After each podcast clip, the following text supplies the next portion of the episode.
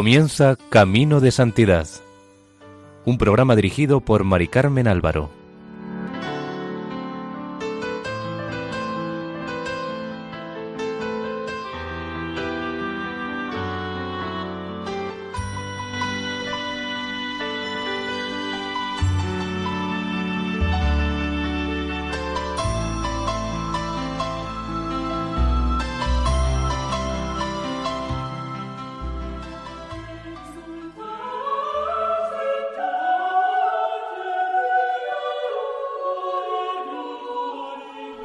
Bienvenidos al programa Camino de Santidad, elaborado por el equipo de Radio María en Castellón, Nuestra Señora del Lledo.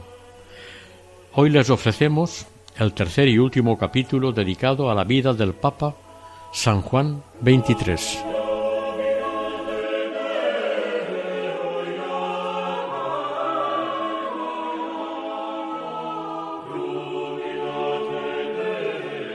Durante los cinco años que permaneció en Venecia, se entregó esencialmente a la labor pastoral, impulsando un sínodo diocesano. Solía navegar por los canales de Venecia sin la vestimenta de cardenal y se detenía a hablar con los gondoleros, prostitutas y necesitados, quienes le contaban sus cuitas y problemas. Entre una palabra de esperanza y una broma, solía poner alguna moneda en las manos de más de uno de tantos necesitados que se le acercaban a besarle el anillo de patriarca. Viajaba en las barcas de vapor de la empresa municipal de navegación y llegó hasta las zonas más humildes. Su manera de ejercer el poder fue a través del servicio y el perdón. Al poco de llegar a Venecia se enteró de que uno de sus sacerdotes pastor de una parroquia muy popular, se había convertido en alcohólico y llevaba una vida nada ejemplar para un sacerdote. El cardenal Roncalli pudo haberlo suspendido a divinis, pudo ejercer toda su autoridad sobre él, pero sin embargo un día, junto con su secretario, lo esperó en el asilo de ancianos donde se había ido a vivir. El sacerdote palideció al verlo. El patriarca lo cogió del brazo y le pidió con naturalidad que le acompañase. Le dijo cosas sencillas como Usted y yo somos viejos y no quisiéramos arruinar los últimos años de nuestra vida. Usted puede hacer aún mucho bien. Se puede recuperar. Se fueron a un despacho y una vez allí el cardenal Roncalli se arrodilló ante el sacerdote y le pidió con naturalidad y humildad que por favor le confesase. El sacerdote lo absolvió y el patriarca le abrazó diciéndole Hijo mío, me gustaría que reflexionases acerca del don maravilloso que Dios te ha dado de perdonar los pecados a los hombres, incluso a tu mismo arzobispo, que esto te anime a evitar lo más posible el pecado en tu misma vida y como gratitud a Cristo. El sacerdote lo escuchaba. Cuando ya hubieron terminado, el patriarca mandó a su secretario que fuera a buscar un sastre, que tomara medidas al sacerdote y le hiciera dos sotanas. Luego le dijo Ve a comprar un breviario, la edición más hermosa, y se lo entregas. Este sacerdote volvió a su ministerio con toda sencillez, sin represiones, sin humillaciones, sin ruido. Este era el estilo del pastor bueno que busca a sus ovejas, pues quiere que tengan vida eterna. En Venecia se había difundido la voz de que el patriarca iba a recibir en audiencia a un masón que, además, vivía en concubinato. Cuando se le advirtió a Monseñor Roncalli que dicha audiencia podría provocar una mala impresión, contestó Quien quiera permanecer en mi barca debe navegar según mi dirección. Si cerramos puertas empezamos mal. Por de pronto, que venga ese señor. Le hablaré con toda corrección. Si viene al caso, le recordaré sus deberes.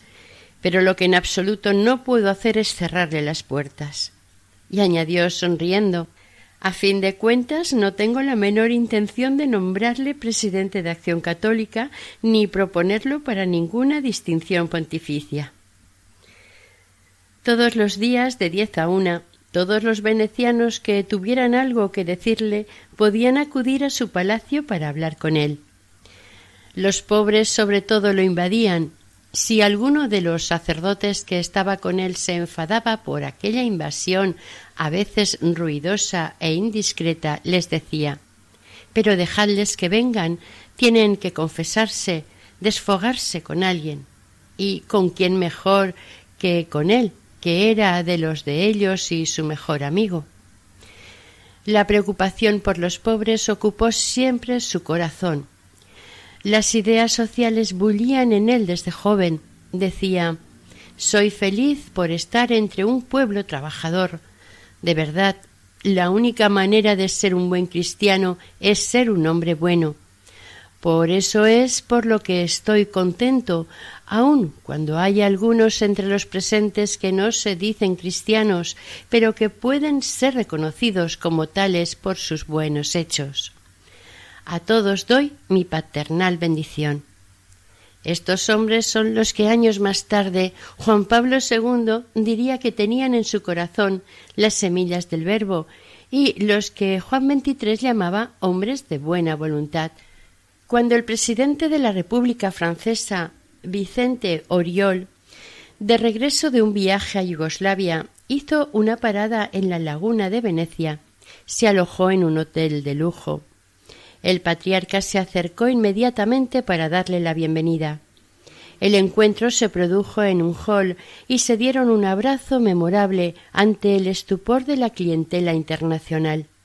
Enseguida Monseñor Roncalli se lo llevó al palacio, donde, al pasar por el salón, la muchedumbre habitual de pobres les saludó arrodillada. Oriol diría sobre este momento Tuve un instante de duda si arrodillarme yo también o no. Pero el patriarca le sacó de aquella situación embarazosa llevándolo al estudio en tela de Damasco, donde él tenía su biblioteca, de la que estaba bastante orgulloso. En ella había cientos de preciosos tomos de poetas y escritores como Claudel, Peggy, Pascal, Molière, etc. A todos los visitantes importantes que tuvo les enseñaba su tesoro. Luego llevó a Oriol a una modesta y pequeña habitación, pobremente amueblada, y le dijo que allí había vivido Pío X, cuando era patriarca de Venecia, el señor Oriol le dijo a monseñor Roncalli entre dientes Quién sabe si un día no saldrá de este palacio también el sucesor de Pío XII. Monseñor sonrió, pero no respondió. Hacia el final de su estancia en Venecia, dirigió a sus seminaristas unas palabras que culminarían su presencia en aquella diócesis. La Iglesia es joven y conserva, como siempre, a lo largo de su historia, su capacidad para el cambio. En aquel momento ignoraba que estas palabras vendrían a ser parte de su programa. El 9 de octubre de 1958, a los ochenta y dos años, falleció Pío XII. Anotó Monseñor Roncalli en su diario el domingo 9 de octubre a las 3.52 de la madrugada, Pío XII estaba en el paraíso. Una de mis frases favoritas me sirve de consuelo. No estamos en la tierra para guardar museos, sino para cultivar un jardín florido, lleno de vida y prepararnos para la gloria futura. El Papa ha muerto, viva el Papa. Roncalli como cardenal tenía que asistir al cónclave para la elección del nuevo papa. Dejó Venecia para siempre a las 9.40 del 12 de octubre de 1958, siendo despedido por el alcalde y gente importante de la ciudad. El 28 de octubre de 1958, en el cuarto día del cónclave y con casi setenta y siete años de edad, el cardenal Roncalli fue elegido papa ante la sorpresa de todo el mundo. Escogió el nombre de Juan, nombre de su padre y del patrón de su pueblo natal Soto y Monte, aunque, según dijo, escogió este nombre por Juan el Bautista y Juan Evangelista. Dijo al respecto Elijo Juan, un nombre dulce para nosotros porque es el nombre de nuestro Padre, querido para mí, porque es el nombre de la humilde iglesia parroquial donde fui bautizado, el nombre solemne de innumerables catedrales esparcidas por todo el mundo, incluyendo nuestra propia Basílica San Juan de Letrán. Veintidós Juanes de legitimidad indiscutible que han sido papas, y casi todos tuvieron un breve pontificado. Hemos preferido ocultar la pequeñez de nuestro nombre detrás de esta magnífica sucesión de papas romanos. Amamos el nombre de Juan, porque nos recuerda a Juan el Bautista, precursor de nuestro Señor, y al otro Juan, el discípulo y evangelista, quien dijo Hijos míos, amaos los unos a los otros, amaos unos a otros, porque este es el gran mandamiento de Cristo. Tal vez podamos, tomando el nombre de esta primera serie de papas santos, tener algo de su santidad y fortaleza de espíritu, incluso, si Dios lo quiere, hasta el derramamiento de la propia sangre. Una vez elegido el nuevo Papa, vestido con la sotana blanca, fue a la cátedra y desde allí realizó su primer acto como pastor de la Iglesia. Escuchó la palabra de Dios en el Evangelio de Mateo 16, 13, 19, proclamada por el cardenal protodiácono Inmediatamente los cardenales hicieron la primera adoración uno tras otro se arrodillaron, le besaron los pies, luego el anillo e intercambiaron un abrazo. Después dijo con decisión Mañana no quiero besos en los pies. El secretario le propuso que de momento dejara el protocolo como estaba y luego lo cambiaría. Pero Juan XXIII le contestó este rito no lo quiero. No le agradaba la ostentación ni la vanidad, ni signo alguno de poder. Repetía Yo no soy más que un hombre, igual que todos ustedes. También a partir de entonces fueron abolidas la incensación de rodillas al sumo pontífice y la triple genuflexión ante el Papa. Luego entonaron todos el Te Deum. A las ocho y ocho minutos de aquella tarde, una hora después de la fumata blanca, el cardenal Canali anunció al mundo en latín Les anuncio un gran gozo. Tenemos papa, el eminentísimo y reverendísimo señor don Angelo Giuseppe Roncalli. Los habitantes de Bérgamo y Venecia saltaron de gozo y las campanas de las iglesias del mundo católico empezaron a sonar.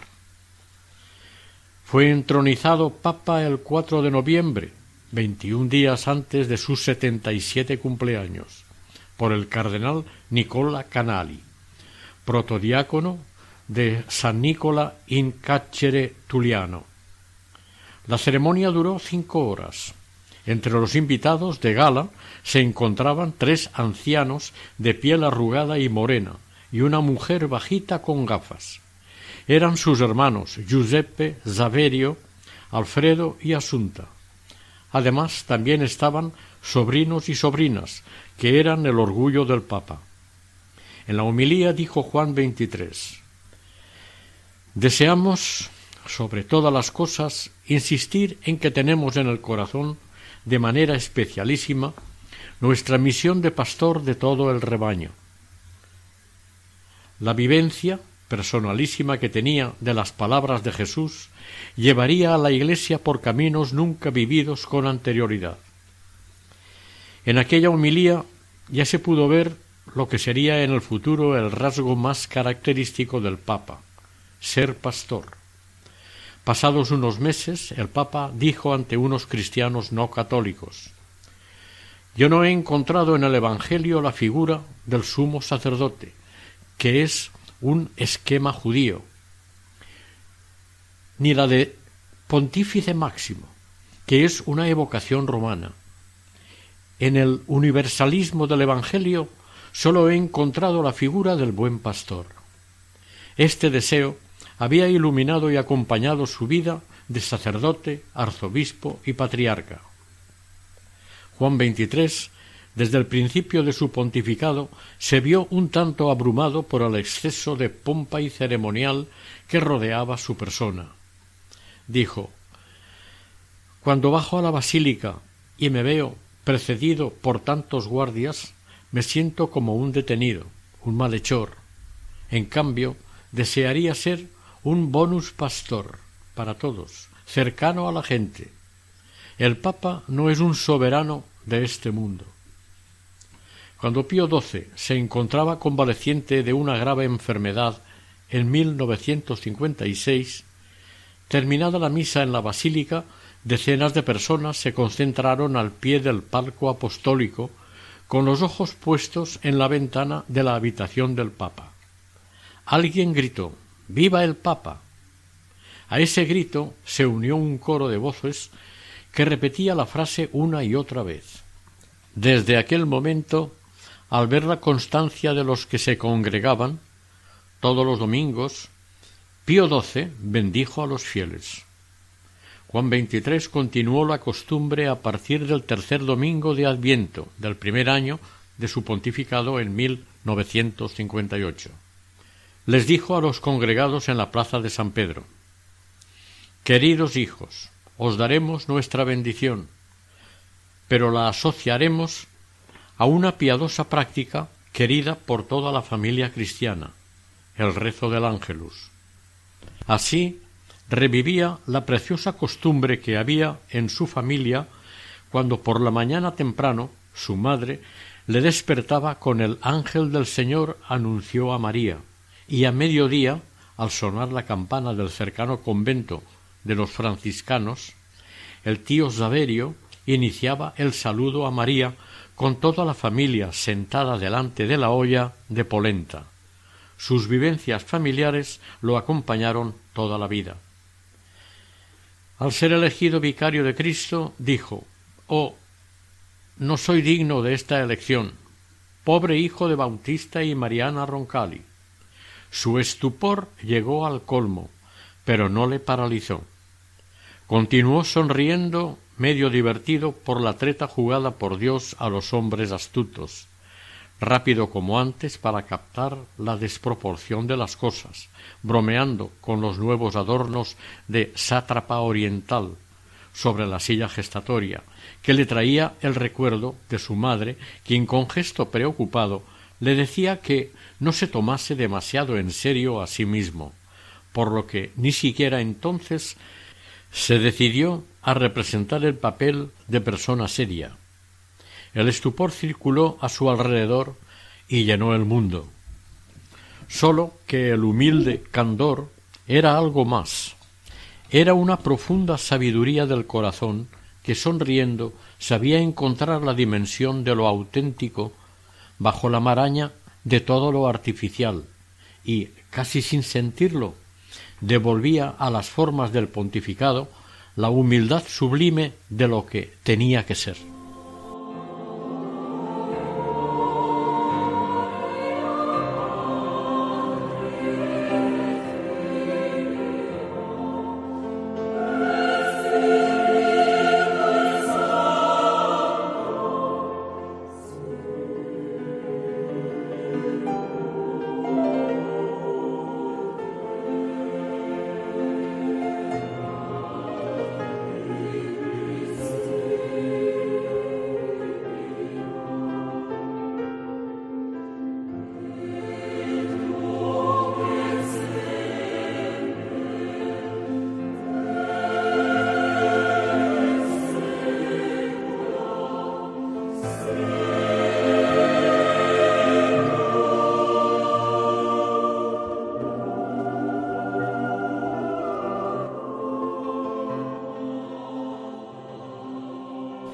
Después del largo pontificado de su antecesor Pío XII, los cardenales parecieron escoger un papa de transición a causa de su avanzada edad y de su modestia personal. En referencia a la expresión papa de transición, su secretario personal, don Loris Capovilla, comentó Ni siquiera debe leerse en sentido negativo esta calificación, porque ahí estaban sus setenta y siete años, y él mismo afirmó No puedo mirar demasiado lejos en el tiempo. Sabía que era ya un anciano, no se preocupaba de lo que podría hacer. Habituado a vivir comunitariamente y a no considerar los problemas desde el punto de vista personal, decía que para el honor de un hombre ya es mucho haber concebido una empresa, haber pensado, ideado, iniciado algo. Recuerdo su comentario a mi perplejidad y a mi falta de entusiasmo cuando me comunicó la idea del concilio. Me dijo No hay que preocuparse de sí mismo y de quedar bien. En la concepción de las grandes empresas basta con el honor de haber sido providencialmente invitados. Hemos sido llamados a poner en marcha, no a concluir. Ni los cardenales ni el resto de la Iglesia esperaban que el temperamento alegre, la calidez y la generosidad del Papa Juan XXIII captaran el cariño del mundo de una manera que su predecesor Pío XII no pudo. Al igual que Pío XI pensaba que el diálogo era la mejor forma para solucionar un conflicto. Cuando ya fue papa, tuvo en sus manos todos los resortes del poder y comenzó a obrar según su propia iniciativa, o mejor dicho, según su manera espontánea de entender la voluntad de Dios. Apareció entonces su genialidad y quedaron estupefactos todos los que le habían juzgado sin tener en cuenta la grandeza y profundidad de su obediencia. Enseguida empezó una nueva forma de ejercer el papado. A su ayudante de cámara, Guido Gusso, le dijo Hagamos un pacto. Basta que por la mañana me beses el anillo y me des los buenos días, y al final de la jornada las buenas noches. Si quieres arrodillarte, ve a la capilla y te arrodillas ante el Santísimo. Fue el primer papa desde 1870 que actuó como obispo de Roma, visitando personalmente las parroquias de su diócesis. Al cabo de dos meses de haber sido elegido, dio ejemplo ejerciendo obras de misericordia. Por Navidad visitó a los niños enfermos de los hospitales Espíritu Santo y Niño Jesús. Al día siguiente fue a visitar a los prisioneros de la cárcel Regina Celli. Una de las primeras medidas de gobierno que tomó como papa y que le enfrentó con el resto de la curia fue que redujo los estipendios y la vida de lujo que muchas veces llevaban los obispos y cardenales. Igualmente dignificó las condiciones laborales de los trabajadores del Vaticano, que hasta ese momento carecían de muchos de los derechos de los trabajadores de Europa y además tenían salarios bajos. Por primera vez en la historia nombró cardenales indios y africanos. Tres meses después de su elección, el 25 de enero de 1959, en la Basílica de San Pablo Extramuros y ante la sorpresa de todo el mundo, anunció el 21 Concilio Ecuménico, que después conoceríamos como Concilio Vaticano II, el primer sínodo de la diócesis de Roma, y la revisión del Código de Derecho Canónico. Este concilio estuvo inspirado en la figura del Papa Pío IX, iniciador del Concilio Vaticano I, y quien, según el Papa Juan XXIII, nadie en la Iglesia había sido tan amado y tan odiado a la vez. La idea del concilio, dijo su secretario don Loris Capovilla, estuvo motivada por las variadas solicitudes que se acumulaban en su escritorio. El Papa le dijo para hacer frente a todos estos problemas que me presentan de todas partes del mundo, sería necesario algo excepcional. En los Hechos de los Apóstoles se dice ha parecido bien al Espíritu Santo y a nosotros, a nosotros, no a mí. Y con humildad Juan XXIII añadió el concilio estará presidido por nuestro Señor. Yo seré su capellán. Juan XXIII hablaba de un necesario aggiornamento, la puesta al día de la Iglesia para hacerla capaz de transmitir el Evangelio en los nuevos tiempos. Según el historiador del Vaticano Giuseppe Alberiggio, aggiornamento ha sido comprendido como reforma, cuando quiere decir más bien disponibilidad y capacidad de cambio, un compromiso global en vistas de una inculturación renovada, de la integración en otras culturas, es decir, la inserción del Evangelio en las culturas de cada pueblo o nación. Durante su pontificado nombró treinta y siete nuevos cardenales, entre los cuales por primera vez hubo un tanzano, un japonés, un filipino, un venezolano, un uruguayo y un mexicano. El ecumenismo del Papa Juan XXIII era el mismo. Su personalidad, especialmente desde la apertura del concilio en adelante, adquirió a los ojos de todos, también de los herejes, una aureola de paternidad convincente. Para mantener firme la unidad se necesita un hombre en todo igual al Papa Juan, dijeron los mismos protestantes. Por primera vez, cuando él murió, los protestantes lloraron la muerte de un papa. Una de las principales características del pontificado de Juan XXIII fue su carácter ecuménico, en línea con toda su trayectoria pastoral anterior. La convocatoria del Concilio Vaticano II coincidió, y no por casualidad, con la Semana de Oración por la Unidad de los Cristianos. Además del carácter esencialmente ecuménico del concilio, Juan XXIII desarrolló un conjunto de iniciativas tendentes a superar las diferencias existentes entre las distintas confesiones cristianas. El 3 de enero de 1962 se difundió por todas partes la noticia de que Fidel Castro había sido excomulgado por la Santa Sede, amparándose en condenas decretadas por el Papa Pío XII en 1949 a todo aquel que difundiera el comunismo. Esa decisión se atribuyó a Juan XXIII.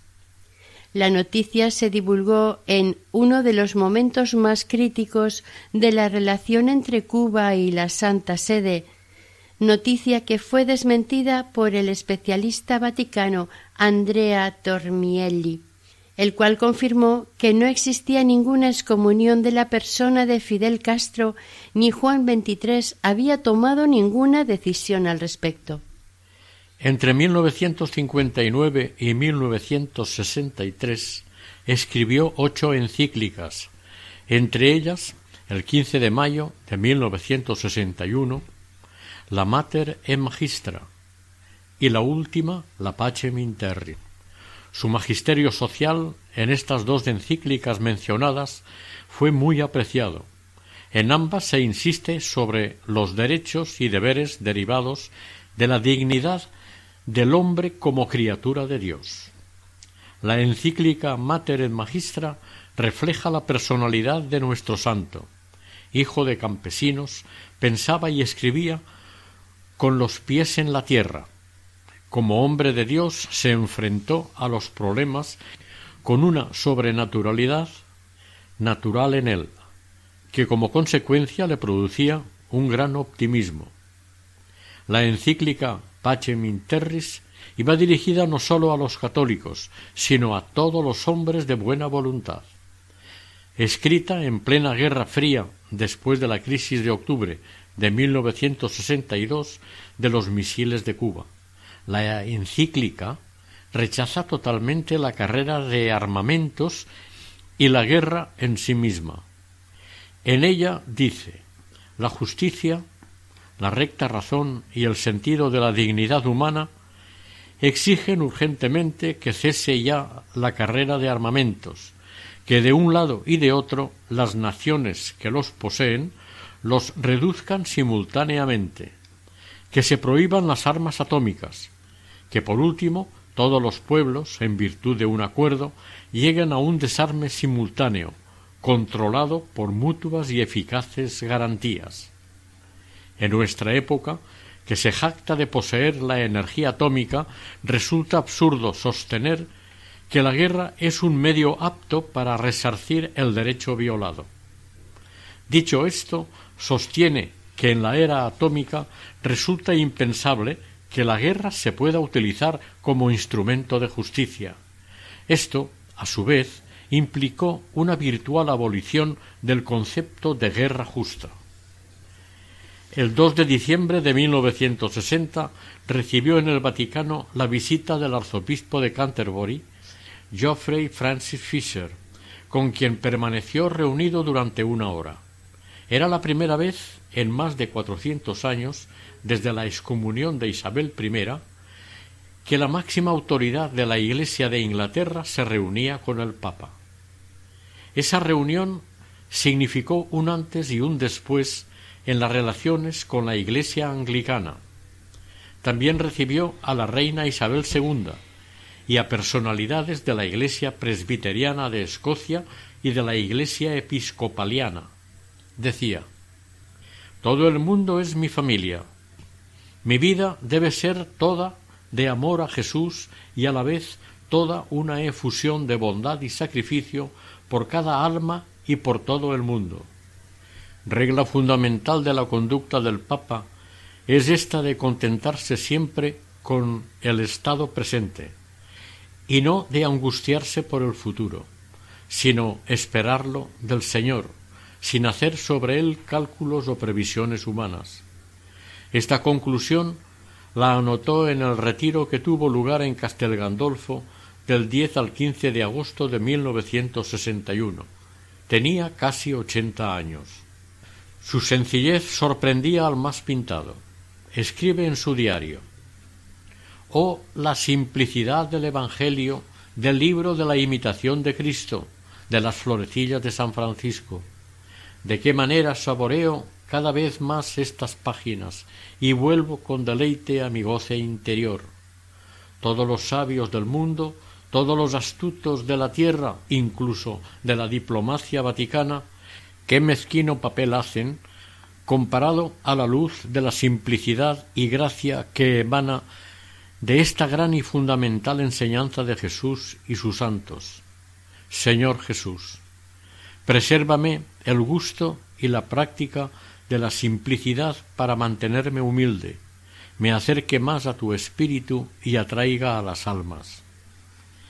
En cierta ocasión el maestro de cámara, Monseñor Mario di Corneliano, se encaró al nuevo papa porque vio que acompañaba a un visitante hasta el patio de San Damaso, a través de escaleras y corredores oscuros. Al regresar, Monseñor Corneliano le dijo Este tipo de cosas no las hace el Papa. La gente, tenga el rango que tenga, entran a ver al sumo pontífice, el cual los despide al salir de la biblioteca y nada más. Pero esta es mi casa, respondió él. A pesar de esta reacción tan espontánea, en la siguiente visita que recibió, le dijo al visitante Me gustaría acompañarle hasta el patio, pero Monseñor Corneliano no me deja. En 1960 creó el Secretariado para la Promoción de la Unidad de los Cristianos y puso al frente al cardenal Agustín Bea, quien sería luego una de las figuras determinantes del Vaticano II. Este secretariado tuvo una influencia decisiva no sólo en el desarrollo de las relaciones ecuménicas y en el diálogo con los no cristianos, en particular en las relaciones católico-judías, sino también en el propio Concilio Vaticano II. Este secretariado, con su comisión preparatoria al concilio, más tarde llevaría el nombre de Consejo Pontificio para la Unidad de los Cristianos. Era la primera vez que la Santa Sede creaba una estructura consagrada únicamente a temas ecuménicos. Sobre los hermanos de otras iglesias cristianas decía lo quieran o no lo quieran, son nuestros hermanos, y no dejarán de serlo mientras sigan diciendo Padre nuestro. Y el padre Congar dijo Hay ecumenismo cuando se admite que otro es cristiano, no a pesar de su confesión, sino en ella y por ella.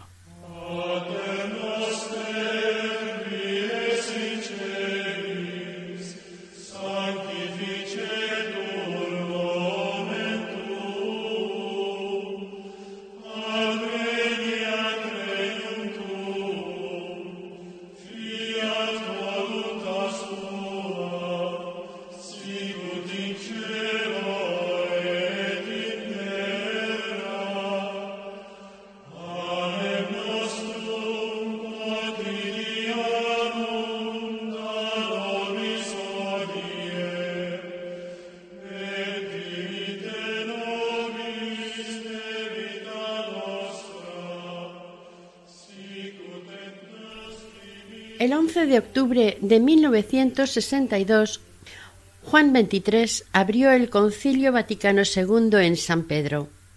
Este concilio cambiaría el rostro del catolicismo.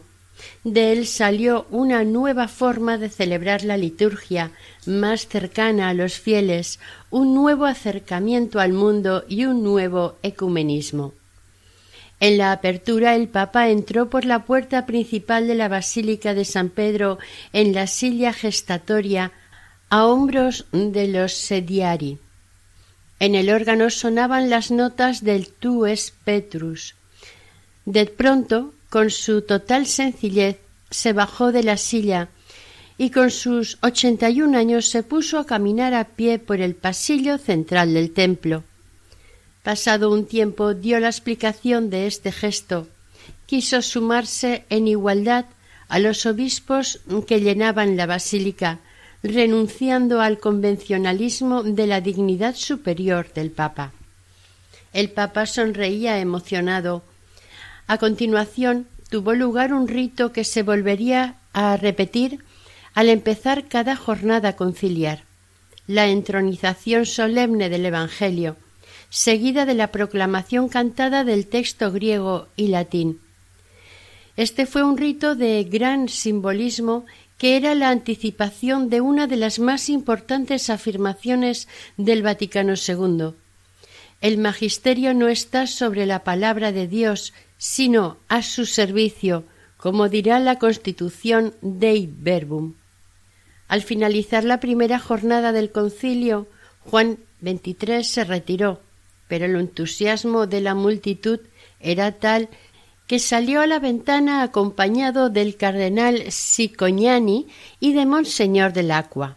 Los presentó como sus dos colaboradores más inmediatos, sin duda para minimizar su protagonismo y tal vez para sugerir la continuidad institucional cuando él no estuviera. Los aplausos se mezclaron con las lágrimas de la gente emocionada en comunión con el Papa. El pueblo de Dios se había hecho presente incluyendo a los niños en la primera jornada del concilio, viviendo una experiencia espiritual que nadie deseaba que se acabara.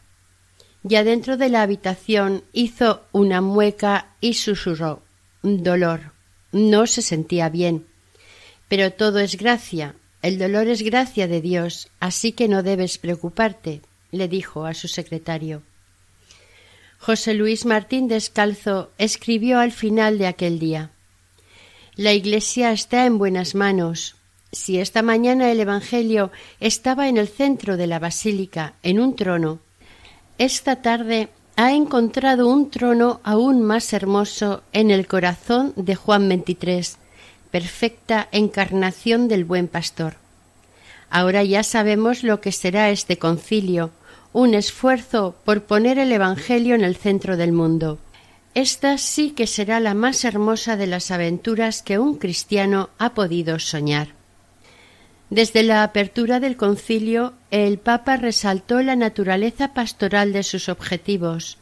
No se trataba de definir nuevas verdades ni condenar errores, sino que era necesario renovar la Iglesia para hacerla capaz de transmitir el Evangelio en los nuevos tiempos, buscar los caminos de unidad de las iglesias cristianas, buscar lo bueno de los nuevos tiempos y establecer diálogo con el mundo moderno, centrándose primero en lo que nos une y no en lo que nos separa. Al concilio fueron invitados como observadores miembros de diversos credos, desde creyentes islámicos hasta indios americanos, al igual que miembros de todas las iglesias cristianas, ortodoxos, anglicanos, cuáqueros y protestantes en general, incluyendo evangélicos, metodistas y calvinistas no presentes en Roma desde el tiempo de los cismas. El 23 de mayo de 1963 se anunció públicamente la enfermedad del Papa, cáncer de estómago, que, según su secretario Loris Francesco Capovilla, le había sido diagnosticado en septiembre de 1962. El Papa no quiso ser operado porque temía que el rumbo del concilio fuera desviado del fin para el que había sido convocado. Con la negativa a operarse, el Papa firmó su sentencia de muerte. El 10 de mayo de 1963 se le concedió el premio Balzán en reconocimiento a su actividad en favor de la paz y la fraternidad entre los hombres. Ante el avance de su enfermedad, sus cercanos trataron de convencerlo para que no asistiera a recibirlo en persona, a lo que Juan XXIII contestó ¿Por qué no? ¿Qué otra cosa podría ser más hermosa para un padre que morir en medio de sus hijos reunidos? Poco antes de su fallecimiento, recostados sobre las almohadas, apretaba la mano de Asunta y de los otros hermanos. Confío que continuaréis la tradición de la familia. Los cuatro viejecitos estaban junto a la cama, pálidos, deshechos por el dolor. También ellos morirían ya pronto. Su sobrino Giovanni, el cura, contó, los nombró uno a uno y les dijo palabras de aliento. A mi primo les saludó bromeando Marco, he aquí el literato de la familia. A mí me repitió en dialecto el encargo de llevar su bendición a Sotoilmonte y a Bérgamo. Le besábamos las manos y él musitaba quedamente. Yo soy la resurrección y la vida. Jesús, Jesús, voy a ti. A todos nos parecía que estaba ocurriendo algo misterioso. Respirábamos un clima extraordinario de gracia. La emoción era grande. Dijo He podido seguir paso a paso mi muerte y ahora llego dulcemente al final. Sus palabras nos llenaban de felicidad. El 3 de junio de 1963, lunes de Pentecostés, se despertó a las tres de la madrugada y repetía Señor, tú sabes que te quiero. Los miembros de la familia papal como Sicoñani, Capovilla, la comunidad de religiosas que le atendían y parte de su familia natural estaban a su lado. Su respiración se iba debilitando y tras una casi imperceptible convulsión se paró. Los médicos inclinaron la cabeza con reverencia y reconocieron que había fallecido el Papa Bueno. Eran las siete cuarenta y nueve de la tarde. Murió sin ver terminada su obra cumbre, a la que él consideró la puesta al día de la Iglesia. Para muchísima gente el Papa Juan XXIII ha sido el Papa más amado de la historia. El 3 de diciembre de 1963 el presidente de Estados Unidos, Lyndon B. Johnson, concedió a Juan XXIII, a título póstumo, la Medalla Presidencial de la Libertad, la más alta condecoración civil de los Estados Unidos. En su discurso del 6 de diciembre de 1963 dijo Johnson sobre el Papa He determinado también otorgar la Medalla Presidencial de la Libertad a título póstumo a otro hombre noble cuya muerte lamentamos hace seis meses, Su Santidad el Papa Juan XXIII. Él era un hombre de orígenes sencillos, de fe sencilla, de caridad sencilla. En esta ensalzada sede, él seguía siendo el pastor amable, creía en el debate y en la persuasión, respetaba profundamente la dignidad del hombre. Él le dio al mundo declaraciones inmortales sobre los derechos del hombre, sobre las obligaciones de los hombres entre sí, sobre su deber de luchar por una comunidad mundial en la que todos puedan vivir en paz y amistad fraterna.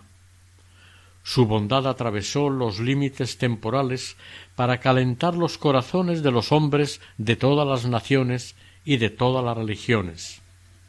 Tenía razón el sacerdote, teólogo y poeta David María Turoldo al decir por todos nosotros en voz alta El Papa Juan no ha muerto, nosotros no queremos que muera. Él vivirá en la conciencia de la gente, que cada uno lo custodie en su corazón. En 1965, Pablo VI, sucesor de Juan XXIII, en el pontificado, inició su proceso de beatificación, después de la clausura del Concilio Vaticano II, siendo beatificado el 3 de septiembre del año 2000 por Juan Pablo II. Su cuerpo fue exhumado en el año 2000 y descansa en la Basílica de San Pedro, en Roma. El 5 de julio de 2013, el Papa Francisco firmó el decreto que autorizó la canonización de Juan Pablo II y de Juan XXIII. El 30 de septiembre del mismo año se anunció la ceremonia conjunta de canonización de ambos papas, que tuvo lugar el 27 de abril de 2014. La fiesta de Juan XXIII se celebra el 11 de octubre, día de la apertura del Concilio Vaticano II. La vida de fe de Juan XXIII se alimentaba en dos fuentes esenciales para todo cristiano que él llamaba el libro y el cáliz, la Sagrada Escritura y la Eucaristía. Era muy devoto de los santos, en especial de San José, a quien consideraba su primer protector y cuyo nombre introduje en el canon romano. A él le encomendaba el Papa Roncalli los asuntos particularmente difíciles, pues decía que el recurrir a San José resolvía eficaz y rápidamente los problemas. Le consideraba patrón de los diplomáticos, porque de él había aprendido la virtud de oír, callar y tragarse bocados amargos sin demostrarlo, lo cual es difícil y hay que tener para ello una gran virtud y dominio de sí, fruto del Espíritu Santo. En el Papa Juan había algo que cautivaba, que seducía, que impactaba, transmitía tranquilidad, y sus interlocutores se encontraban a gusto en su presencia. Esto era el resultado de su sencillez, su humildad profunda que se notaba, la cálida humanidad de su persona, el convencimiento con el que hablaba, la autenticidad que comunicaba. El Papa Juan no fue un viento impetuoso que derriba y arrasa, sino la brisa suave que anima y revitaliza. Fue una bocanada de aire puro y fresco que entró en la vida de las gentes, que provocó una renovación profunda, hasta el punto de haber un antes y un después en la historia de la Iglesia. Amaba a Cristo con todo su ser, y ese amor irradiaba por todos sus poros. Eso era lo que convencía y convertía a los que le veían. No eran sus palabras, era su testimonio de vida. Su secretario, Capovilla, comentó Me sorprendía por su prontitud en excusar, en perdonar al que le hubiese ofendido o molestado. Tomaba el lado bueno de cualquier temperamento y de cada situación. Daba su confianza al equivocado arrepentido, respetaba el punto de vista de los otros, no catalogaba a los hombres en buenos y malos. Siempre me ha iluminado la convicción de haber vivido junto a un hombre excepcional, un sacerdote que se regía según las normas de aquella rigurosa disciplina, según la orientación dada por Cristo, acorde con el no buscar ni ambicionar el aplauso de los hombres, sino atender sólo a la recompensa del Padre que ve en lo secreto. Por alejados que pudieran estar, por discrepantes que se pudieran mostrar, Juan XXIII veía en los seres humanos a los hijos de Dios redimidos por la sangre de Cristo y llamados a una vida nueva. Él sembraba amor y estaba seguro de que los frutos llegarían en el momento oportuno. La Iglesia tiene muchos enemigos, había dicho, pero ella no es enemiga de nadie. Los frutos se están dando hoy y siempre, pero muy despacio. Anglicanos y de otras religiones, así como agnósticos, se convierten al catolicismo. Juan XXIII fue el primer papa que estableció muchas innovaciones en la Iglesia católica y entre ellas, aparte de las mencionadas ya, viajó fuera de Roma, a Loreto y Asís. Puso énfasis en la catequesis a todos los niveles. Se ponía a hablar con los jardineros y empleados del Vaticano y con la gente que encontraba en la calle. Quitó para siempre la palabra pérfidos, referida a los judíos en las preces universales de la liturgia de Viernes Santo. Fue el primer papa en entrevistarse con el director de un diario soviético, junto con su esposa, los dos ateos. El primero que habló de la misericordia con todos en el discurso de apertura del concilio. Él dijo En nuestro tiempo la esposa de Cristo prefiere hacer uso de la medicina de la misericordia, mejor que de la severidad. El primero que abrió las puertas del Vaticano a las visitas de los prelados ortodoxos y de los pastores protestantes. El primer papa que empezó a comer acompañado de sus colaboradores, secretario particular, etc.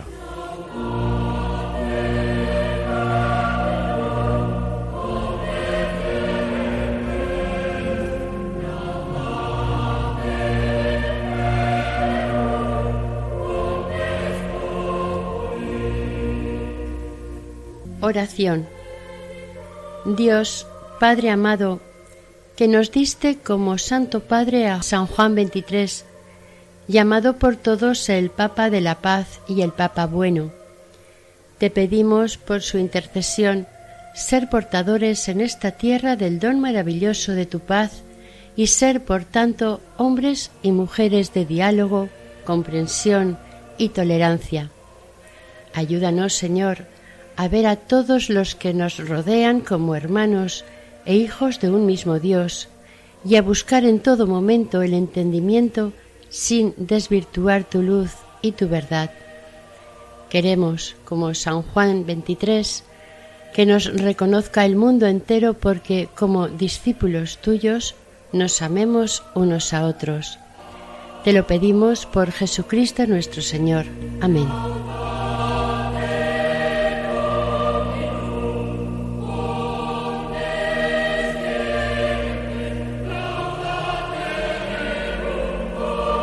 Aquí finaliza el tercero y último capítulo dedicado a la vida del Papa San Juan XXIII, dentro del programa Camino de Santidad, realizado por el equipo de Radio María en Castellón. Deseamos que el Señor y la Virgen os bendigan.